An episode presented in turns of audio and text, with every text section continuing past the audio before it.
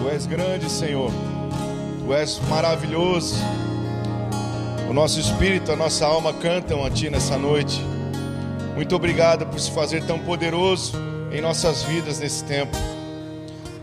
Recebe toda a honra, toda a glória, todo o louvor, toda a majestade, Senhor. Nós damos a Ti, Senhor, porque Tu és merecedor, Tu és digno. E o nosso coração te exalta nessa noite. Que todo esse louvor seja para Ti, Senhor. E eu peço, Pai, em nome de Jesus, continua conosco. Em meio à palavra do Senhor, que a presença do Senhor invada as nossas vidas, invada os nossos lares, que o Senhor possa, Pai, fluir através, Senhor, dos territórios, das cidades, Senhor, que onde a voz alcançar, a tua presença vá com ela, Senhor, e que seja o próprio Senhor ministrando, porque a nossa expectativa está no Senhor, em nome de Jesus. Amém, amém. Boa noite, queridos. Uma grande alegria estar aqui hoje. Essa canção, uma canção antiga, essa que nós cantamos agora. Eu não sei se você é daqueles crentes mais antigos, mas essa música marcou muito o meu começo com o Senhor. Eu vi muito essa canção, chorei muito com o Senhor com essa canção. E nós cantamos hoje a grandeza de Deus, e hoje vamos falar justamente sobre isso, sobre a soberania de Deus. Eu queria que você abrisse sua Bíblia no Salmo 24, no versículo 1. Salmo 24, versículo 1. Se você é rápido de endereço aí, nós vamos ler essa palavra. Diz assim a palavra do Senhor, Salmo 24, versículo 1: Do Senhor é a terra e a sua plenitude o mundo e os que nele habitam, porque ele afundou sobre os mares e afirmou sobre rios. Até aqui. Queridos, vamos falar hoje sobre a soberania de Deus. O que é soberania? Ser soberano é ter um poder e uma autoridade extremos, é ter todo o domínio. O texto que nós lemos fala que do Senhor ou seja, lhe pertence a terra e tudo que nela há, o mundo e os que nele habitam, porque ele a fez. Ele não só fez todas as coisas, assim nós cremos pela palavra, como também é o Criador de todos os seres, né? Inclusive nós. Nós cremos um Deus que criou os céus e a terra e criou todos os seres, eu e você, feitos à imagem e semelhança de um Deus perfeito. E esse texto que nós lemos fala da soberania de Deus. E você já deve ter ouvido falar também daquele texto bíblico que o mundo jaz no maligno. Quando a Bíblia fala que do Senhor a terra e toda a sua plenitude, o mundo e todas as coisas, todos que neles pertencem, todos os seres, está falando que o mundo pertence a esse Deus Criador. E o mundo que jaz no maligno se refere ao sistema que governa essa, essas terras. Nós vivemos num sistema corrupto, num sistema corruptível, onde Satanás consegue influenciar homens e mulheres à prática de todo tipo de perversidade. Então, esse sistema lhe pertence, essa história toda começou há muito tempo atrás. O Senhor fez a terra, fez o homem, fez Adão, fez Eva. E no momento que eles pecaram lá no jardim do Éden, comeram um fruto proibido, a autoridade que era delegada a ele foi dada a Satanás. Então, durante todo esse tempo, o mundo, o sistema ficou escravizado e é escravizado pelo inimigo.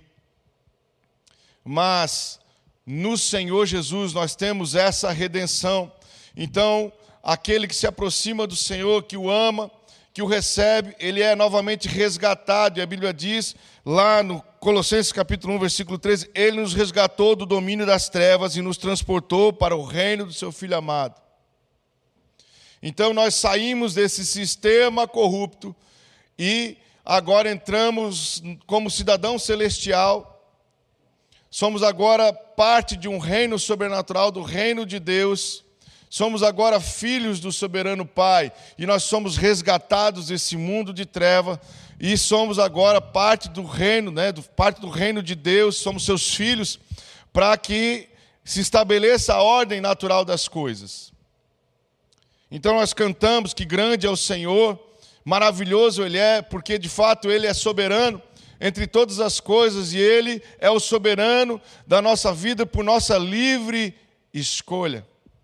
Nós o escolhemos porque Ele nos amou primeiro.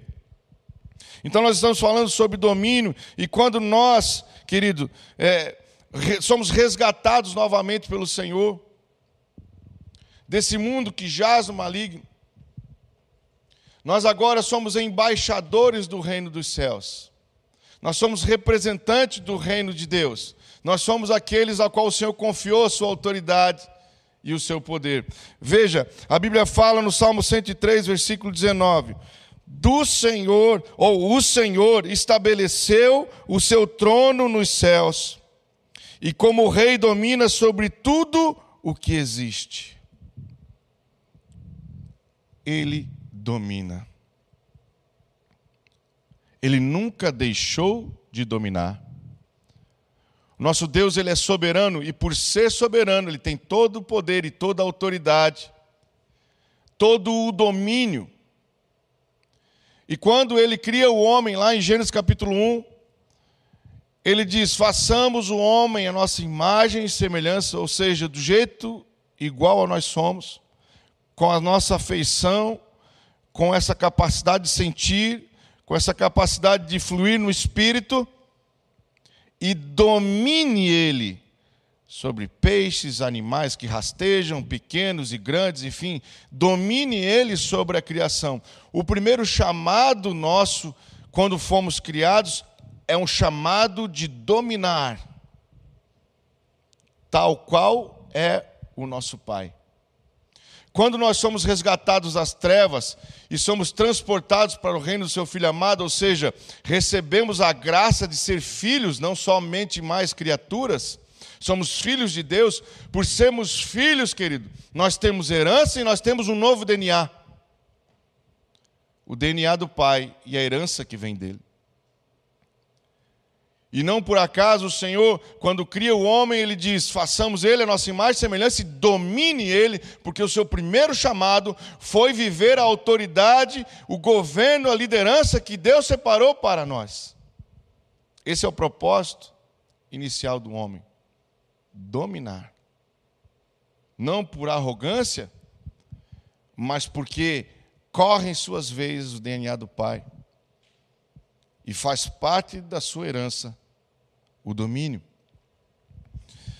O propósito original de Deus era esse: que o homem dominasse. E a Bíblia diz que nós somos como embaixadores do reino dos céus. Ora, o que, que faz um embaixador? O embaixador, ele, ele é um representante de um outro governo num outro local que não o seu original.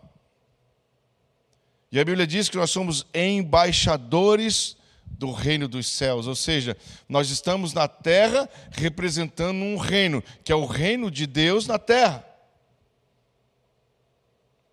Isso quer dizer que cada um de nós, entre aspas, é um pedacinho do céu ambulante, ou melhor dizendo, somos carregadores da presença de Deus.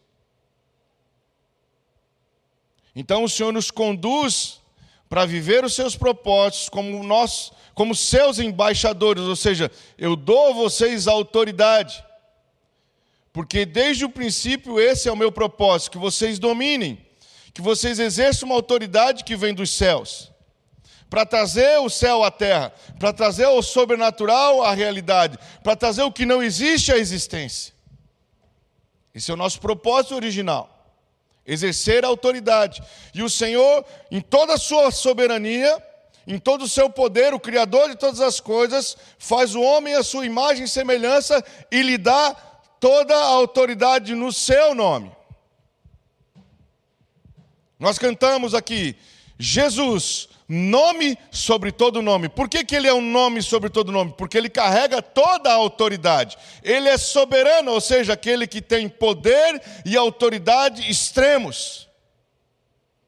E ele nos chama a viver essa autoridade. E essa palavra nasceu no meu coração pelos tempos atuais que nós vivemos.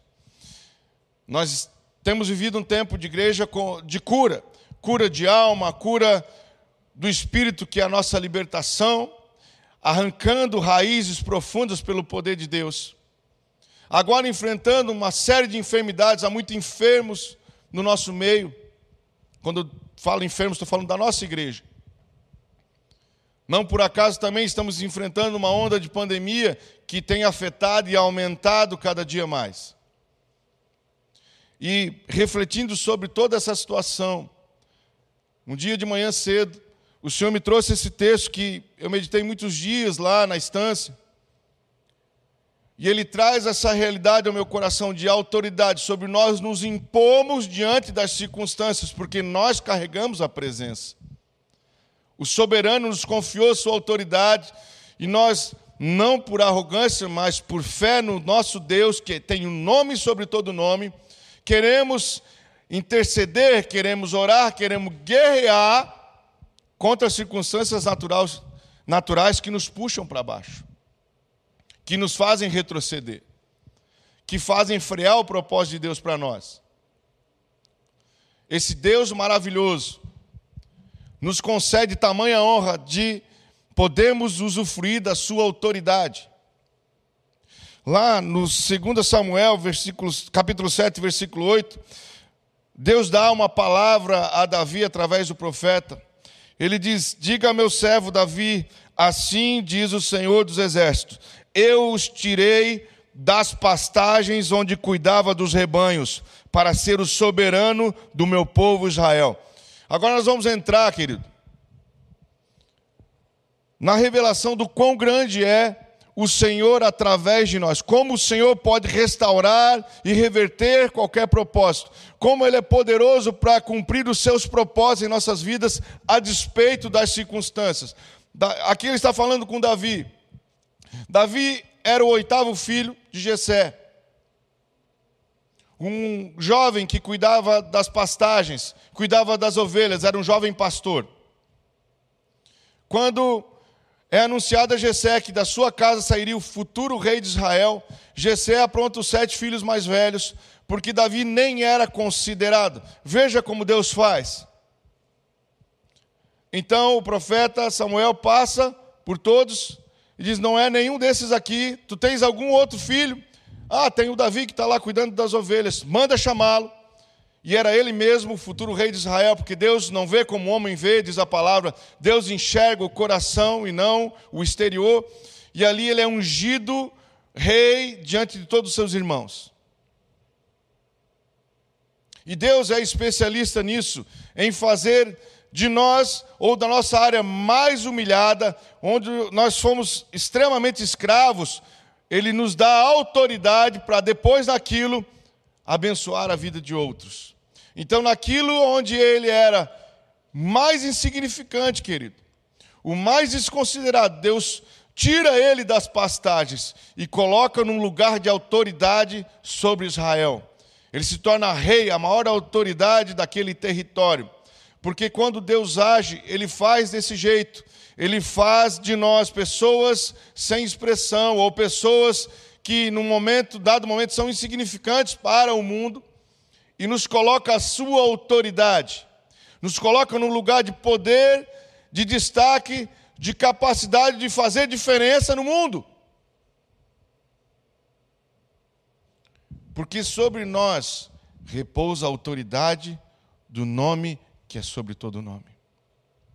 E a Bíblia continua em Marcos 16, quando Jesus vem chamar os seus discípulos, vem dar instrução a eles, ele diz: Esses sinais acompanharão vocês. Em meu nome. Por quê? Porque o nome de Jesus é sua autoridade delegada sobre nós. Vocês expulsarão demônios, falarão novas línguas, porão mãos sobre enfermos, eles serão curados, pegarão nas serpentes, e se beberem alguma coisa mortífera, não lhes causará dano algum.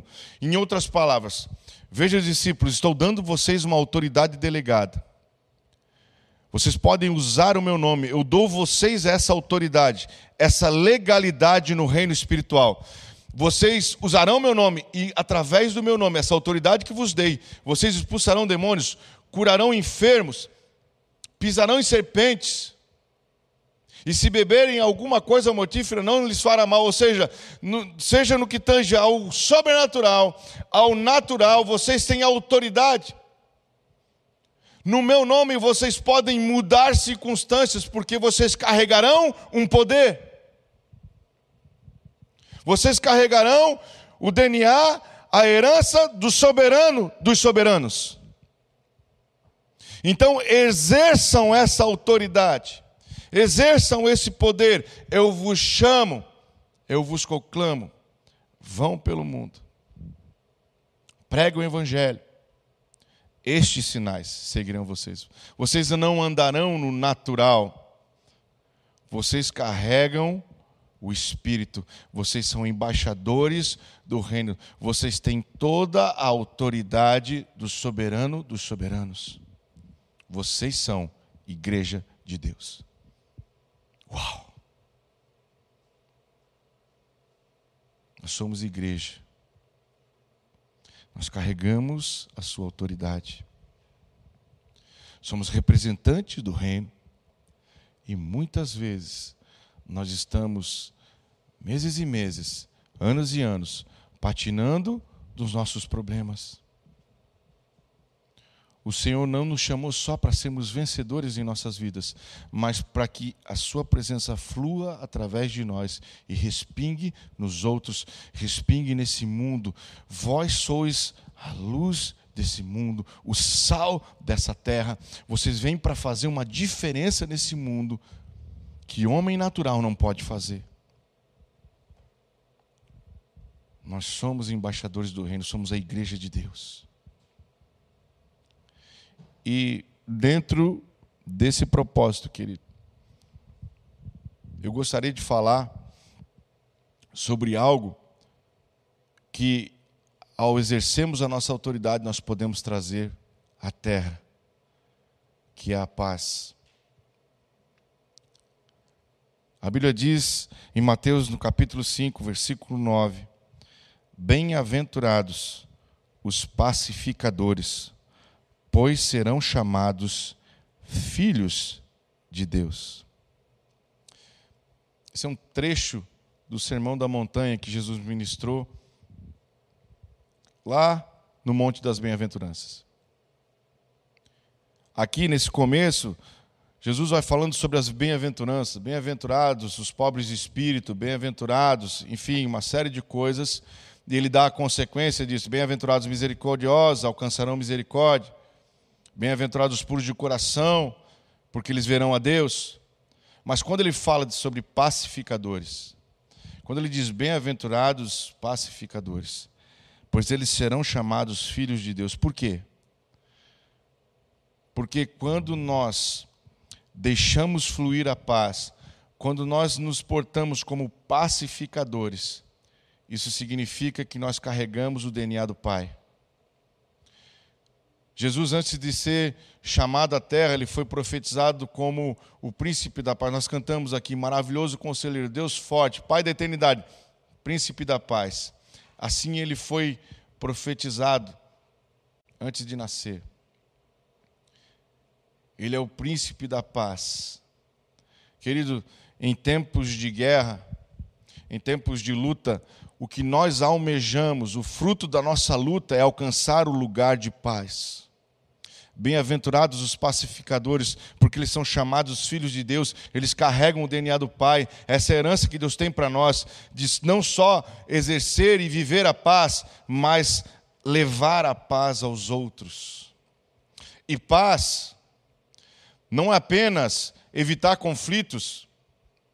Paz envolve a mansidão em meio a conflitos desnecessários, em meio a situações onde você é levado ao extremo, você muitas vezes morre para si mesmo para que a paz permaneça. A Bíblia fala que no, no que depender de vós, tem de paz com todos, ou seja, para exercer a paz, para viver a paz, muitas vezes é necessário renúncia, nós precisamos nos policiar. Às vezes, é, ser pacificador envolve liberar perdão a alguém. perdoar as pessoas. O perdão é uma das maiores ferramentas para se liberar a paz, não só sobre o cara que é perdoado, mas sobre tu que liberas perdão. Mas eu não quero falar dessas facetas da pacificação. Eu quero falar de uma outra faceta da pacificação, que na verdade é um paradoxo da paz, que é a guerra. Quem já ouviu falar nas unidades pacificadoras que sobem os morros quando há conflito entre traficantes? São unidades pacificadoras bem equipadas da polícia, que em tempos de grande conflito, elas sobem geralmente os morros para trazer a paz. O que vocês acham que eles fazem lá, querido? Chego lá com a Bíblia na mão, chego lá dizendo, ó, oh, direitos humanos, camisetinha assim, por favor, não faça guerra, faça amor. O que você acha que a unidade pacificadora faz no morro? Guerra, querido. Porque muitas vezes, para viver a paz, nós temos que guerrear antes. É nesse ponto que eu queria trabalhar a respeito da soberania de Deus e sua autoridade. Porque muitos de nós não estamos em paz porque estamos enfermos, com medo, em situações adversas. Muitas lutas se levantam contra nós, às vezes fruto de maldição. Eu quero dizer uma coisa para você, querido. Nós sabemos que o mundo ele é natural, mas muitas coisas que acontecem na nossa vida, querido, são questões espirituais, fruto de medo, fruto de é, maldições lançadas por pessoas, frutos de roubos do inferno. E em certas situações a gente até aceita e de forma fatal, ou seja, aceitando aquilo como um fatalismo, nós não nos posicionamos em questão de guerra, porque talvez estejamos em pecado e nós não temos essa revelação da autoridade de Deus, isso nos é apagado por causa da acusação, por causa do peso do pecado, porque os olhos estão fechados para ver além das circunstâncias, eu não sei. Mas essa face da pacificação, ela é muito importante para nós. Bem-aventurados os pacificadores, ou seja, aqueles que não envolvem conflitos, aqueles que liberam perdão, mas aqueles que também guerreiam pela paz. A Bíblia fala que no serviço ao Senhor nós não podemos fazer a obra do Senhor relaxadamente. Maldito aquele que retém a espada do sangue, ou seja, há momentos, queridos, que é necessário guerrear para que possamos alcançar os propósitos do Senhor. Não existe nada mais que dê-nos paz do que viver os propósitos do Senhor para nós. Nada nos dá paz do que vencer uma adversidade. Isso traz paz ao nosso coração, que é a nossa herança. Então, muitas vezes nós precisamos lutar. Lutar sabendo que o soberano Deus nos confiou a sua autoridade. Porque do Senhor é a terra e tudo que nela há, o mundo e os que nele habitam. Quando nós vamos como igreja a um lugar específico que o Senhor nos deu por direção, para travarmos alguma guerra espiritual, o que, é que você acha que nós vamos fazer? Nós vamos tomar para o Senhor aquilo que é dele. Porque do Senhor é a terra, do Senhor é aquele local antes escravizado pelo pecado, por um principado ou potestade. A nossa luta não é contra carne e sangue, a nossa luta é contra principados e potestades. Nada é natural. A guerra faz parte da nossa vida. Estamos no meio de uma pandemia e há muitos enfermos entre nós. Eu sei que isso é uma questão natural. Nós temos que tomar o remédio e nós temos realmente que repousar, mas mais do que tudo também temos que guerrear. Para que a paz se estabeleça em nossos corpos, em nossas vidas, em nossa casa. Bem-aventurados os pacificadores, eles são filhos de Deus, eles lutam pela paz para estabelecer o reino de Deus sobre a terra e trazer a paz que excede todo entendimento, que é o que o mundo mais precisa hoje, querido, que é o que o mundo mais procura hoje. Nunca se houve tão, tantos ansiosos no mundo quanto nesse período de pandemia. As grandes perdas trazem ansiedade, trazem medos, trazem insegurança. O melhor antídoto para isso, querido, é a paz de Deus, que ela excede o entendimento, ela excede as circunstâncias, ela excede o nosso coração. Tudo continua caótico, mas o Senhor guarda tua mente e teu coração em paz. Isso não dá para explicar, porque é uma paz que vem aqui dentro, vem da Sua presença, e os pacificadores somos nós. Nós somos os carregadores da presença, o pedaço do céu que Deus confiou sua autoridade. Somos embaixadores aqui na terra.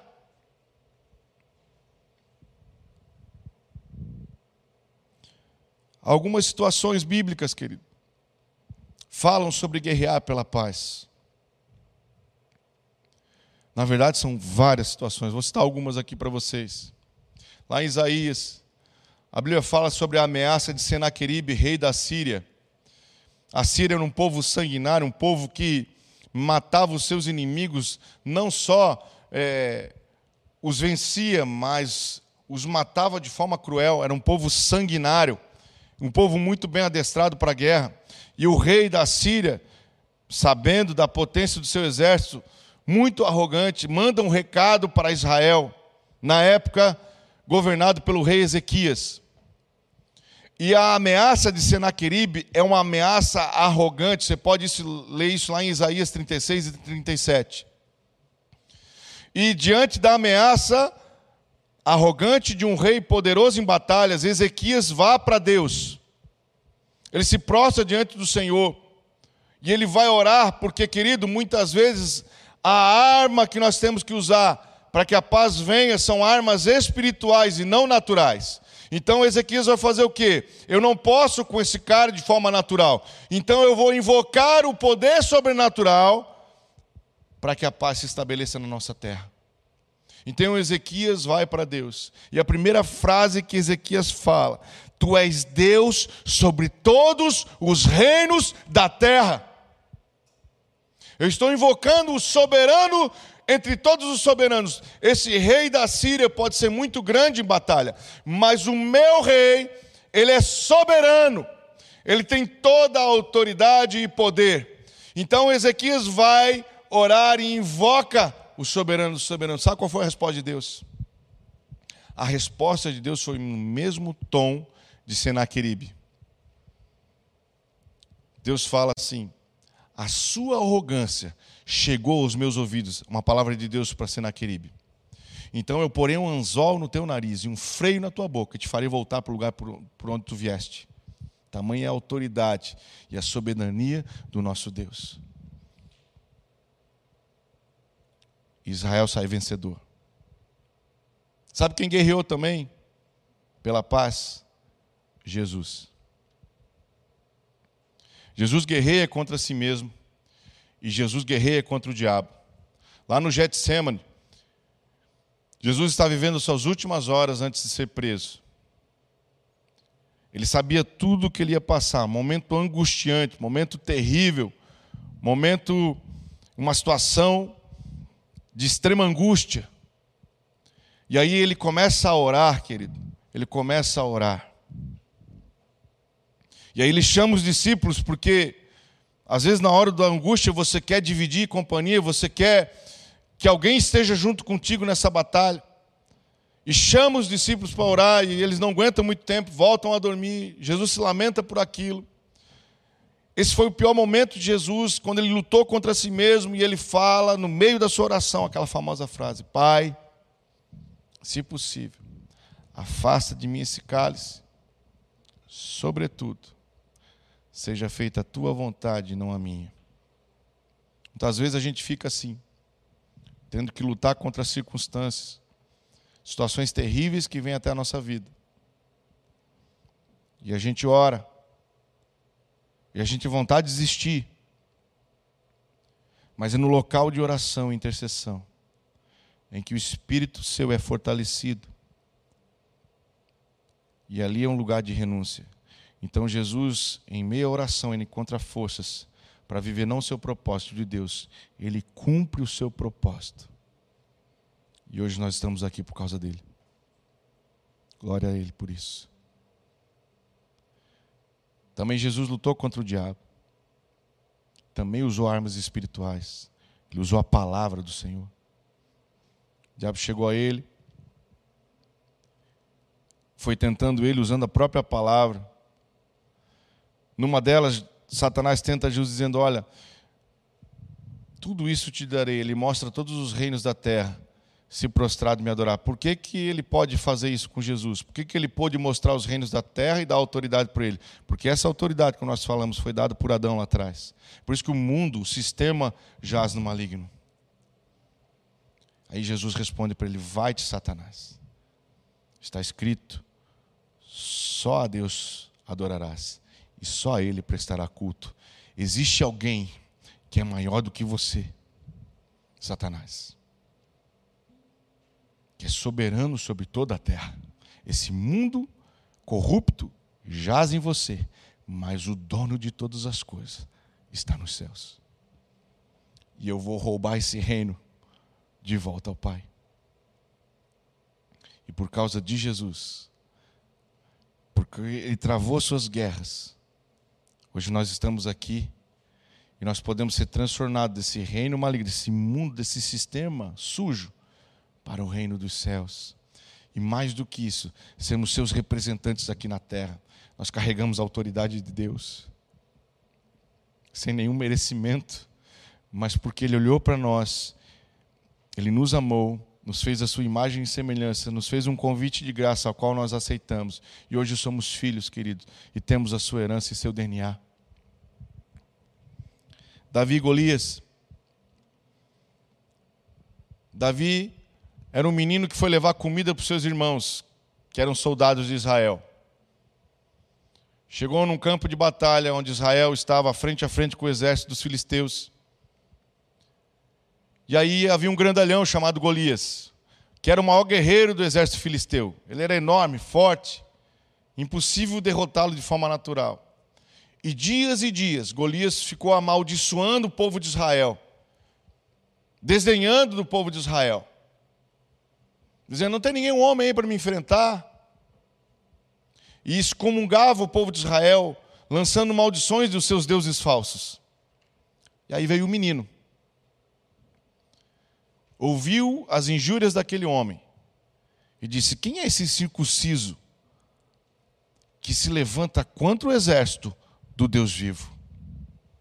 Ele não está se metendo conosco, ele está se metendo com os soberanos, o soberano dos soberanos. Então Davi o enfrenta, usando a autoridade de Deus, porque Golias vai em direção a ele e Davi lhe responde: Você vem contra mim né, com toda a sua força natural, com as suas armas, eu vou contra você, em nome do Senhor dos Exércitos. Davi usa a soberania de Deus, Davi usa o nome sobre todo nome, ele derrota aquele gigante e traz paz sobre Israel. É o que Deus te chama para fazer hoje, é o que Deus me chama para fazer hoje, para guerrearmos as nossas guerras, para que a paz do Senhor se estabeleça sobre a terra, sobre nossa casa, sobre nossa vida, sobre nosso corpo, sobre nossa saúde, sobre nossa família para que o nosso espírito seja livre, para que a nossa alma se aquiete no Senhor, nós precisamos guerrear usando a autoridade do nome de Jesus. Daniel e as leis antibíblicas. Daniel era um homem de Deus que tinha um espírito de excelência nele. Todos os dias orava três vezes em direção a Jerusalém. E não havia falta alguma nele, então homens ardilhosos tramaram contra o rei, dizendo: Olha, coloca um decreto que as pessoas só podem orar e se ajoelhar diante da tua estátua.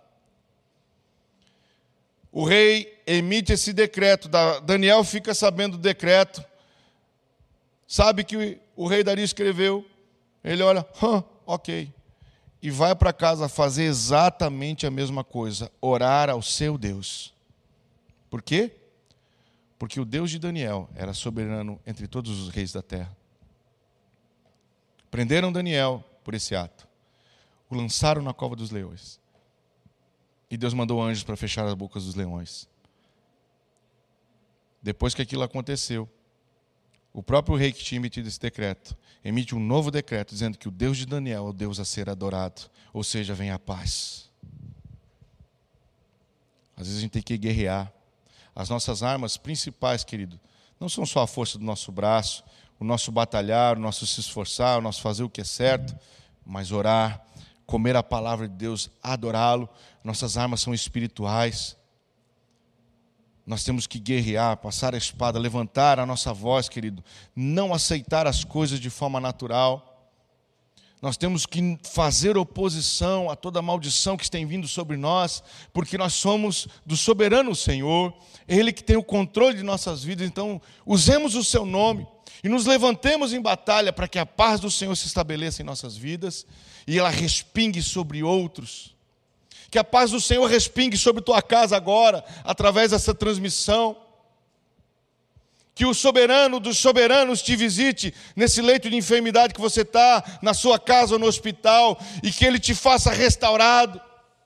Que seja selado essa bênção na tua casa. Que ele te visite em meio à tua dor. Porque ele tem um nome sobre todo nome médico dos médicos é por nós. Esse é o bálsamo de Iliade, está disposto sobre sua vida, em nome de Jesus.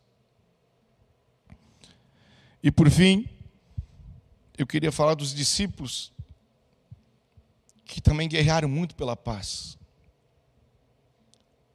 Numa das instruções de Jesus, ele diz aos discípulos em Mateus capítulo 10, versículo 12: Ao entrarem numa casa, saúdam-na. Se a casa for digna, que a paz de vocês repouse sobre ela. Se não for, que a paz retorne para vocês. Olha que coisa poderosa. Jesus está dizendo aos seus discípulos: vão pelo mundo. Quando entrarem numa casa, se essa casa for digna, que a paz de vocês repouse sobre a casa. Mas se a casa não for digna, que essa paz retorne e ela saia junto com vocês. Quer dizer que os discípulos tinham paz agora para dar? Sim, porque lhes foi dada a autoridade. O príncipe da paz lhes deu autoridade para levar a paz. Você está entendendo? Como você é um carregador da presença, como você é um pedaço do céu nessa terra, como você é luz em meio às trevas, como você é sal da terra. Deixa a autoridade fluir através de você. E eu declaro que não sobe sobre tua vida, mas ela vai respingar sobre outros. Porque este é o propósito de Deus, que sejamos seus embaixadores, que carreguemos o reino por onde andar. Deus tem muitos propósitos em meio a dor e sofrimento, e nós estamos vivendo o nosso processo. Estamos sendo curados, glória a Deus por isso. O Senhor, nesses dias, tem arrancado raízes espirituais ruins que nós vivemos e colecionamos toda a nossa vida. O Senhor tem tratado a nossa alma, tem nos curado. O Senhor tem nos feito aprender a curar o nosso corpo, a lutar por Ele. E esse processo o Senhor vai completar, porque aquele que nos chamou é maior do que o que está no mundo. Nós carregamos toda a autoridade do soberano dos soberanos. Soberano é o nosso Deus sobre todas as coisas. Ele é aquele que tem o poder e a autoridade supremos. Ele é aquele que domina e te chamou para dominar. Com toda a humildade, porque o poder está nele e não em nós. Mas levanta-te, resplandece, porque a glória do Senhor paira sobre ti Cristo em nós, a esperança da glória.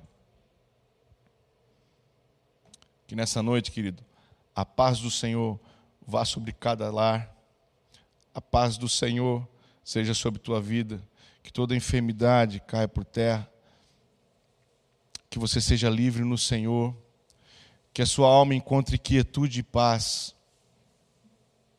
Não se esqueça de quem você é em Deus. Se está em pecado, Arrependa-te. Coloque diante dos pés do Senhor. Receba o teu perdão. Seja selado com o Espírito e use da autoridade do Senhor. Que Ele te abençoe. Que abençoado seja o seu lar. Que abençoado seja a sua vida. Em nome de Jesus.